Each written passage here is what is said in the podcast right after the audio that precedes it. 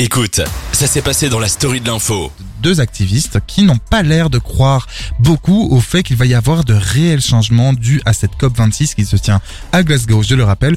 Euh, première question que j'ai envie de vous poser à vous, auditeurs, et à vous autour de la table. Est-ce que tu penses, Anaïs, qu'il va y avoir, euh, selon toi, as-tu de l'espoir en fait? Va-t-il y avoir des changements? Alors, euh, s'il y avait plus d'espoir, ce serait bien triste. Maintenant, ça fait effectivement quelques années que chaque COP euh, est annoncé comme euh, la l'ultime, euh, dans le sens où euh, c'est maintenant ou jamais que Ouais. les décisions doivent être prises. Euh, et le truc, c'est que ben ça n'a jamais été très concret. Euh, cette année, on a bah, justement, on a entendu un des activistes qui est Colas, qui est sur place. Euh, Là, je, je viens de voir qu'effectivement, il y a eu euh, un meeting avec Alexander De Croo, le premier ministre, euh, et en gros, il expliquait qu'il y avait beaucoup de, de discours de politique, mais rien, enfin beaucoup de paroles, mais pas grand chose de concret. Euh, sur place, en tout cas, ils rencontrent pas mal, euh, voilà, ils ont des, échanges- des échanges avec pas mal de pays, etc. Donc ils essayent de mettre euh, des pressions. Euh, maintenant, on a euh, 120, plus de 120 délégations de pays, mais on n'a pas ni la Chine, ni la Russie, ni le Brésil qui sont des énormes pollueurs au monde. Et puis en plus, le G20 va se terminer. Le G20, euh, c'est 80% de la pollution des Ouais. gaz à effet de serre dans le monde.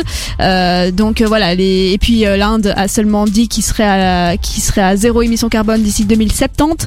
Euh, donc dans 50 ans, euh, comme si c'était pas assez euh, rapide, enfin comme si c'était pas assez pressant. Euh, du coup voilà, euh, effectivement, il y a que des, des, des discours et c'est très alarmiste et, voilà, je pense que c'est les jeunes pas mal qui portent aussi ce discours. Ouais, c'est vrai ça. voilà. C'est les jeunes qui portent ce discours et d'ailleurs en fait on voit de plus en plus de manifestations. Faut- moi j'ai beaucoup parlé donc avec Colas et Chloé qui sont donc je le répète deux activistes qui vraiment euh, parlent de ça, s'y connaissent et, et s'impliquent complètement dans la cause climatique. Mais en fait j'ai beaucoup parlé avec eux des jeunes. Il y a de plus en plus de jeunes qui s'impliquent vraiment, euh, qui font des manifestations. On l'a vu en fait depuis la COP euh, 21, mais marches surtout pour le depuis climat. 2018, les marches pour le climat, grâce entre autres, enfin grâce euh, avec euh, entre autres Greta Thunberg. Yep. Euh, voilà, Mhm. toi t'en penses quoi toi Valentine? Est-ce que t'as de l'espoir toi qui es jeune? Enfin on l'est tous, mais du coup euh, on grandit, on, on vieillit. Euh, notre génération grandit dans une, euh, enfin sur une planète qui est un peu euh, moribonde. Bah, bonne question. en fait, Ouais, je sais dur. pas. hein.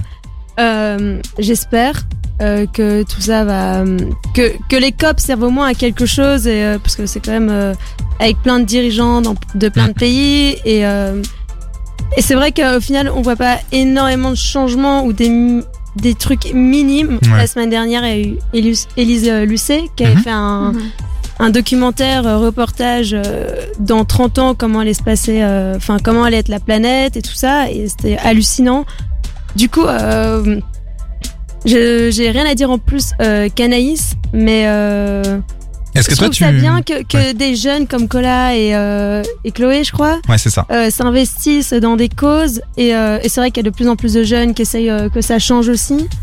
Donc euh, voilà. Ben on va voir, hein, on va voir si ça change On rappelle que le but de la COP ici, c'est de suivre les accords de Paris depuis 2015, Ouais. qui sont de limiter à 1 degré et demi euh, l'augmentation de la température sur Terre d'ici Mhm. 2050, si je me trompe pas, alors que les prévisions étaient de 2 degrés, et donc c'est de pas dépasser. Ouais, de, de absolument 2 voire 3 degrés. Ouais. En tout cas, enfin aux alentours de 2, 2,5 si j'ai bien compris. Et, et franchement, ça fout les jetons quoi. Bien sûr. Euh, et d'ailleurs, c'est fou parce que nous, on a, bon, moi j'ai 30 ans, vous en avez euh, beaucoup moins, mais euh, Oh. voilà, vous êtes plus jeunes, mais en tout cas, on a dans la vingtaine ou la trentaine, et en fait, euh, on a quand même grandi donc effectivement sur cette planète qui, qui part un peu en cacahuète d'un point de vue climatique. Sauf que moi, depuis que je suis enfant, j'entends des politiques qui, qui alarmaient déjà sur le Bien climat. Si on regarde les vidéos des années 80 en Mm. France, je prends cet exemple-là, il y avait déjà un parti écolo euh, dont on se moquait à l'époque. Ouais. Aujourd'hui, les partis écolos prennent un peu plus de place. On l'a vu aux européennes il y a pas longtemps en France et tout, mais Même aux législatives. Ouais, et aux législatives, tout, clairement, ils remportent tout. Mais comment expliquer que lors de la présidentielle en France, la dernière, et sûrement celle qui va arriver, bon après je suis pas devin, mais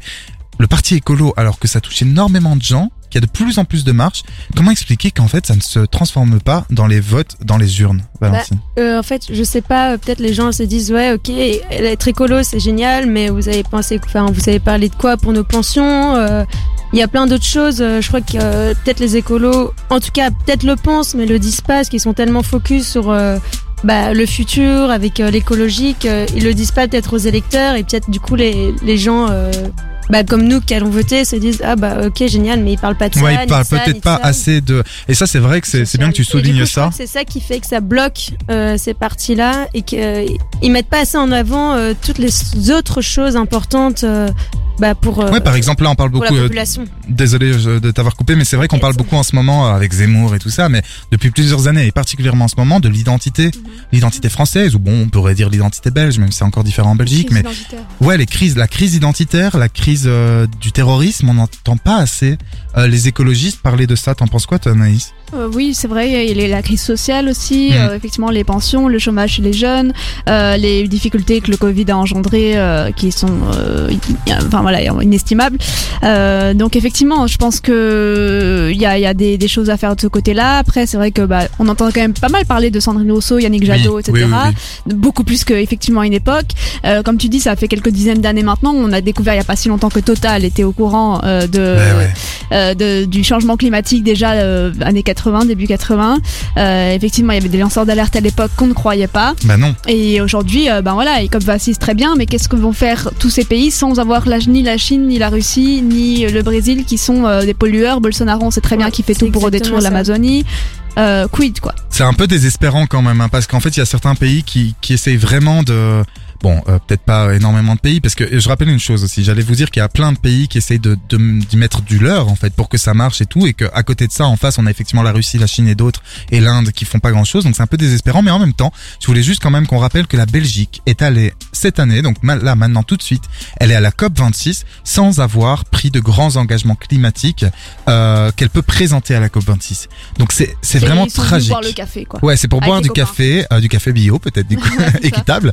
Mais voilà, et il y a un truc que je voudrais rappeler aussi, c'est qu'en fait, il y a quelques jours, je sais pas si vous avez vu passer ça et ça en lien avec la COP26, il y a eu l'écocide. Est-ce que ça vous dit quelque chose, l'écocide?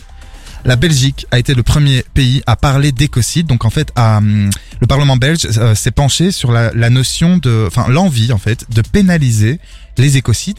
Donc vous voyez comme le génocide, donc c'est-à-dire Ah. le mal qu'on fait à la planète. Donc de pénaliser en fait les, euh, donc ils veulent, Pollueurs. voilà les pollueurs, les entreprises polluantes, et ils veulent mettre ça dans la Constitution. Donc c'est une grande avancée, mais c'est pas assez. C'est Ouais, pas assez ouais. parce que qui est-ce qui va taxer euh, les entreprises? Qui est-ce qui va Voilà, c'est l'État. Sauf que l'État, ben on sait, il y a des lobbies. Et en plus de tout ça, quand un État fait, on va le dire, de la merde, qui est-ce qui le punit? En tout cas, merci beaucoup pour ce débat. C'était très intéressant.